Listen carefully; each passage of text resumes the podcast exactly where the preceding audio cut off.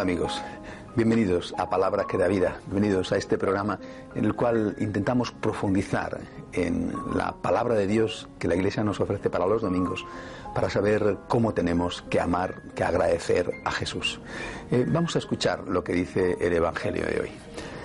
Dijo Juan a Jesús, Maestro, hemos visto a uno que echaba demonios en tu nombre y se lo hemos querido impedir, porque no es de los nuestros. Jesús respondió, No se lo impidáis, porque uno que hace milagros en mi nombre no puede luego hablar mal de mí. El que no está contra nosotros está a favor nuestro. Es un texto de San Marcos, el que acabo de leer. No sé exactamente qué querría decir Jesús en aquel momento, en aquella circunstancia, aparte de lo que literalmente dice el Evangelio, pero creo que en nuestra época, con la con lo que estamos viviendo, con la situación, por ejemplo, de pluralidad dentro de la Iglesia, con la situación eh, de multitud de religiones e incluso de iglesias eh, que se derivan de la única Iglesia de Cristo, que es la Iglesia Católica.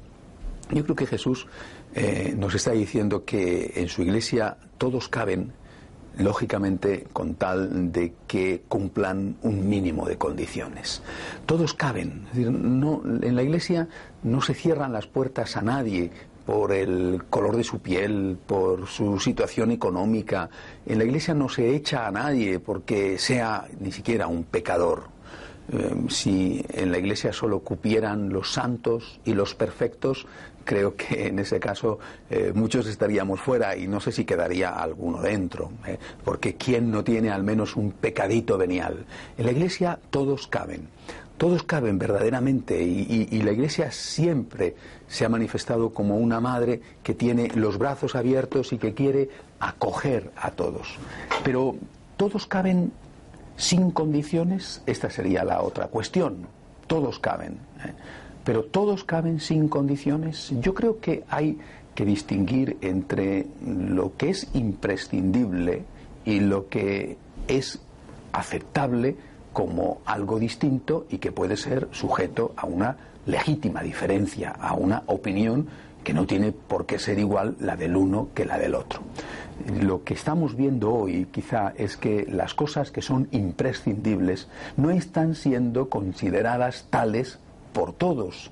Y entonces no es que en la iglesia se le dice a alguien que no tiene sitio, sino que él mismo se marcha de la comunidad eclesial porque ha roto con esa comunidad la comunión.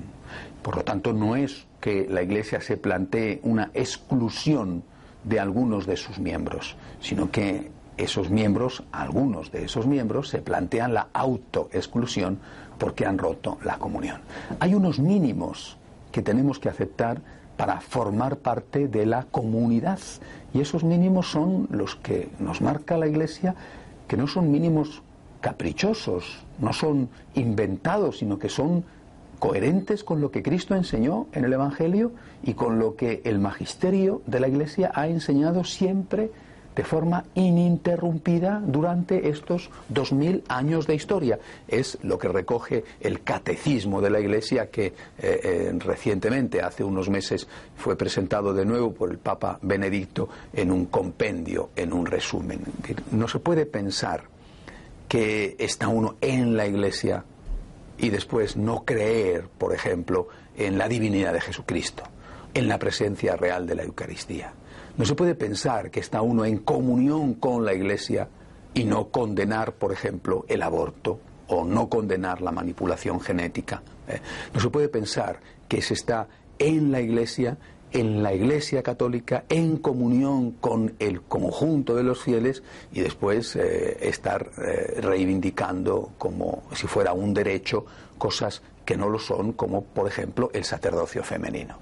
cuando la Iglesia tiene eh, un cuerpo de doctrina y de moral, no se puede decir que uno está en la comunión de la Iglesia si no asume ese cuerpo, si no asume esa doctrina y esa moral. Por eso en la Iglesia todos caben, efectivamente. Hay muchas cosas que son sujeto de opinión y que cada uno puede tener su propia interpretación, pero hay otras que no.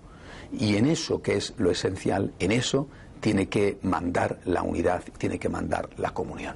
Hasta la semana que viene, si Dios quiere.